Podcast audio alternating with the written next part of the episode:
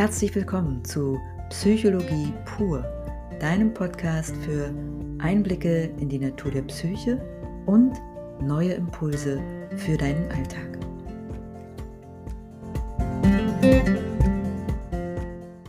Herzlich willkommen zu einer neuen Episode von Psychologie pur. Ich bin Maria Schäfter. Ich bin psychologische Psychotherapeutin für Verhaltenstherapie und ich freue mich, dass du wieder zuhörst. Und wenn du neu hier bist, dann freue ich mich, ähm, dich hier zu begrüßen. Herzlich willkommen. Alle zwei Wochen gehe ich hier Fragen nach, die mich in der Psychologie oder in der Psychotherapie immer wieder beschäftigen und natürlich nicht nur mich, sondern auch die Menschen, mit denen ich arbeite. Und deshalb denke ich, das könnte vielleicht auch für dich interessant sein. Und heute gehe ich einem Thema nach oder spreche ich über ein Thema, ja, das uns allen begegnet, das wir alle kennen, nämlich das Grübeln. Grübeln ist sehr, sehr verbreitet. Das ist durchaus ein Phänomen, ja, das jeden von uns schon mal begleitet hat. Und ich kann das gleich mal vorab sagen. Grübeln ist original so überflüssig wie Fußpilz. Es gibt einige Menschen, die irgendwie trotzdem die Idee haben, dass Grübeln etwas mit Nachdenken zu tun hat oder die sogar glauben, dass sie damit nachdenken, dass sie damit ein Problem angehen würden. Aber das muss man ganz klar sagen, Grübeln ist kein Nachdenken. Wenn wir nachdenken, dann ähm, ja, denken wir natürlich auch, manchmal auch mehrfach hin und her, stellen verschiedene Überlegungen an. Wir kommen aber immer zu einem Ergebnis. Das heißt, durch Nachdenken werden Erkenntnisse gewonnen, Einsichten gewonnen, es werden Probleme gelöst und Entscheidungen getroffen. Nachdenken führt immer zu einem Ergebnis. Bei Grübeln ist das nicht so. Es gibt einen anderen Begriff für Grübeln, der heißt Ruminieren. Und Ruminieren bedeutet Wiederkäuen. Und das beschreibt das Phänomen eigentlich sehr gut. Wir hm, kauen ein und dasselbe Thema wieder und wieder und wieder durch. Wir haben kreisende Gedanken, eine endlos Schleife von Gedanken zu ein und demselben Thema. Das können Möglichkeiten sein, die in der Zukunft liegen. Das können vergangene Situationen sein, die wir immer wieder durchspielen. Wir führen innere Dialoge.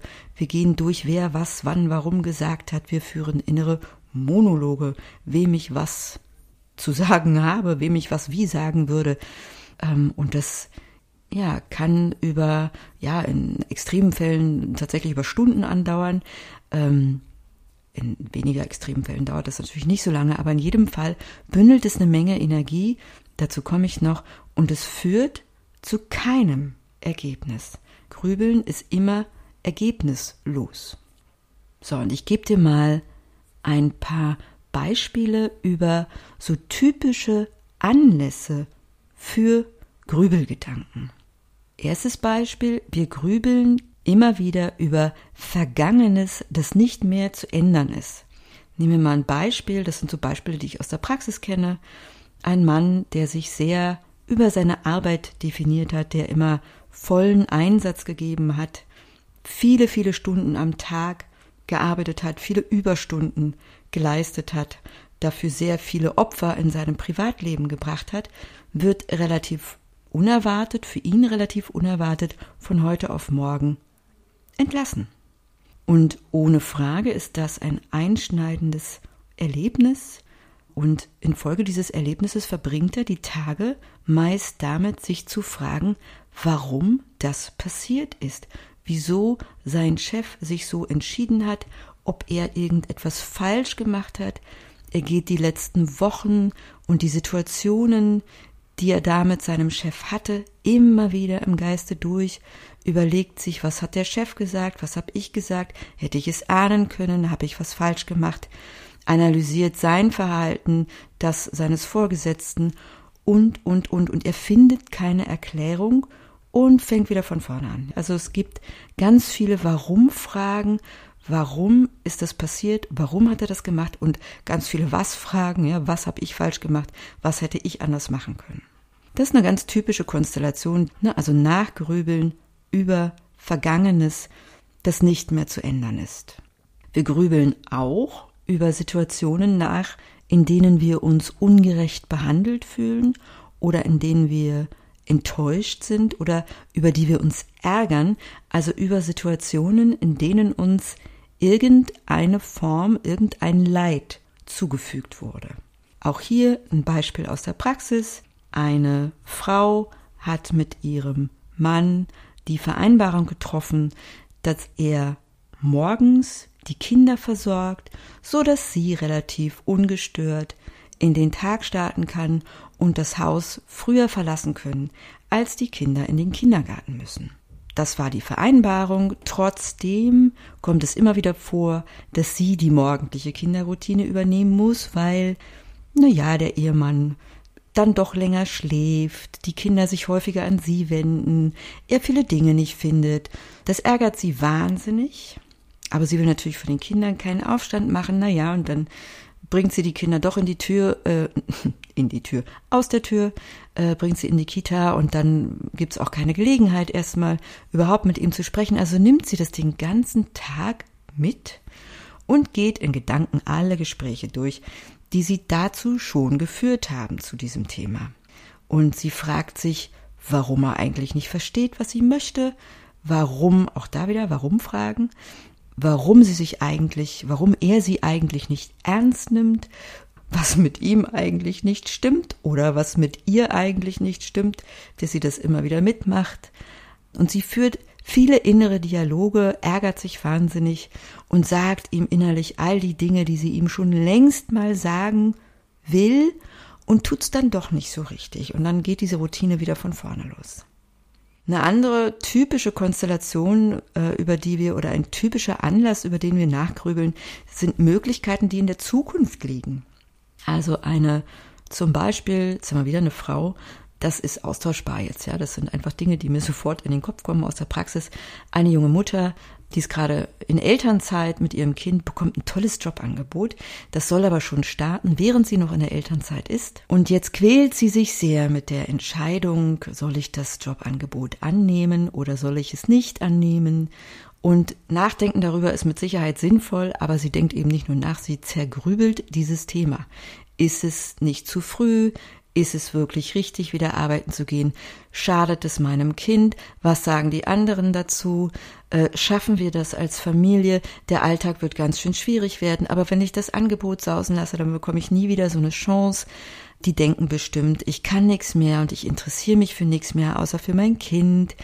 Und wenn es meinem Kind damit schlecht geht, und dann geht's wieder von vorne los. Also wir kommen nicht mit Grübeln zu irgendeinem Ergebnis, sondern wir kauen dieselbe Geschichte einfach in so einer Endlosschleife durch.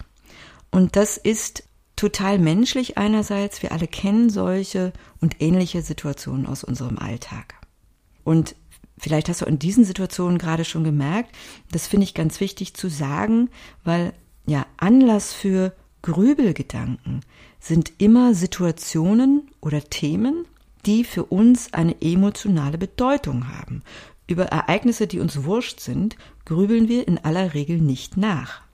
Auf diesen Punkt komme ich nachher nochmal zurück. Also erstmal ist es sehr menschlich, eben weil diese Ereignisse uns emotional bewegen. Solange du dich da immer wieder von lösen kannst und solange du deinen Alltag normal gestalten kannst, dein Leben leben kannst, ähm, dich auf andere Dinge konzentrieren kannst, ist das alles in Ordnung. Aber es gibt eben auch Phasen im Leben, da fällt das nicht mehr so leicht. Und Grübeln hat, auch wenn du dich immer wieder davon lösen kannst von diesen Gedanken und eben besonders, wenn du dich nicht mehr so gut davon lösen kannst, eine Reihe von negativen Folgen für dein Wohlbefinden. Also Grübeln schlägt sich immer auf unsere Stimmung nieder.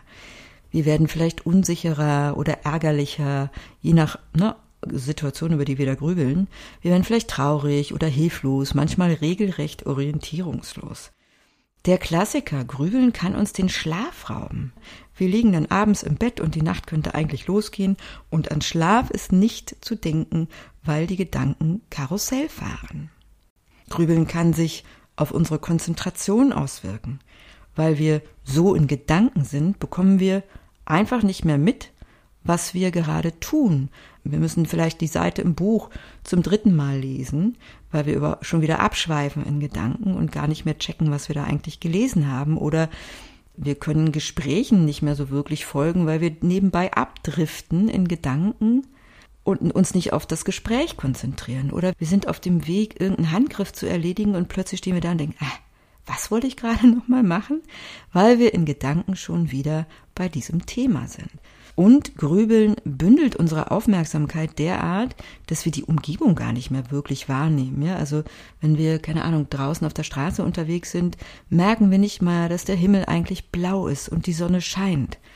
Oder wenn wir angesprochen werden von Personen, ne, reißt es uns regelrecht aus einer völlig anderen Welt heraus und man weiß erstmal gar nicht, was die Person eigentlich von einem wollte. Ja, Grübeln kann so weit gehen, dass es dich regelrecht in deinem Denken und in deinem Handeln blockiert. Wegen all dieser negativen Folgen, die Grübeln hat, ist Grübeln in der Tat ein prädisponierender, also ein begünstigender Faktor für die Ausbildung verschiedener psychischer Erkrankungen, zum Beispiel für Depressionen, aber auch für Angststörungen, für bestimmte Formen von Zwängen, also Grübelzwänge zum Beispiel.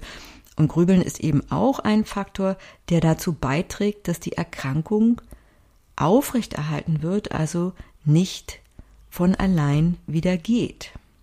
Jetzt ist also die spannende Frage, was kannst du gegen das Grübeln tun? Es gibt grundsätzlich sehr viele Tipps sehr viele Empfehlungen, um mit Grübeln umzugehen. Ich will mich heute auf zwei Dinge beschränken, die ich besonders wichtig finde. Erstens, entscheide dich bewusst damit aufzuhören. Also mach dir klar, dass Grübeln nirgendwo hinführt. Außer dazu, dass es dir schlechter geht, dass du dich noch mehr ärgerst, dass du dich hilflos fühlst oder dass du deprimiert bist oder dass du ein schlechtes Selbstwertgefühl bekommst oder oder. Grübeln ist immer, immer, immer eine Sackgasse. Und es lohnt sich, diesen Automatismus bewusst zu machen und sich ganz bewusst zu entscheiden, damit aufzuhören, jetzt Schluss zu machen. Da geht es erstmal um so eine innere Haltung, ja, zu sagen, Schluss damit, Stopp. Manchen Menschen hilft es, wenn sie sich so ein lautes Stopp dazu geben oder einfach ein inneres Stopp oder ein inneres Halt oder Schluss damit oder was auch immer. Also entscheide dich ganz bewusst, hier ein Ende zu setzen und dann konzentriere dich erstmal auf etwas anderes, auf etwas, das irgendwie deine Aufmerksamkeit gut binden kann. Manche Menschen sagen dazu, ähm, lenke dich ab. Ich mag den Begriff der Ablenkung nicht so sehr, weil Ablenkung für mich immer so suggeriert, da ist eigentlich noch was in meinem Hinterkopf, aber ich versuche es zu ignorieren, während ich etwas anderes tue. Und wichtig wäre eigentlich, dass du dich wirklich auf etwas anderes konzentrierst.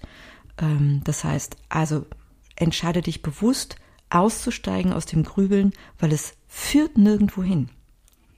Und dann konzentriere dich auf etwas, das deine Aufmerksamkeit wirklich bindet.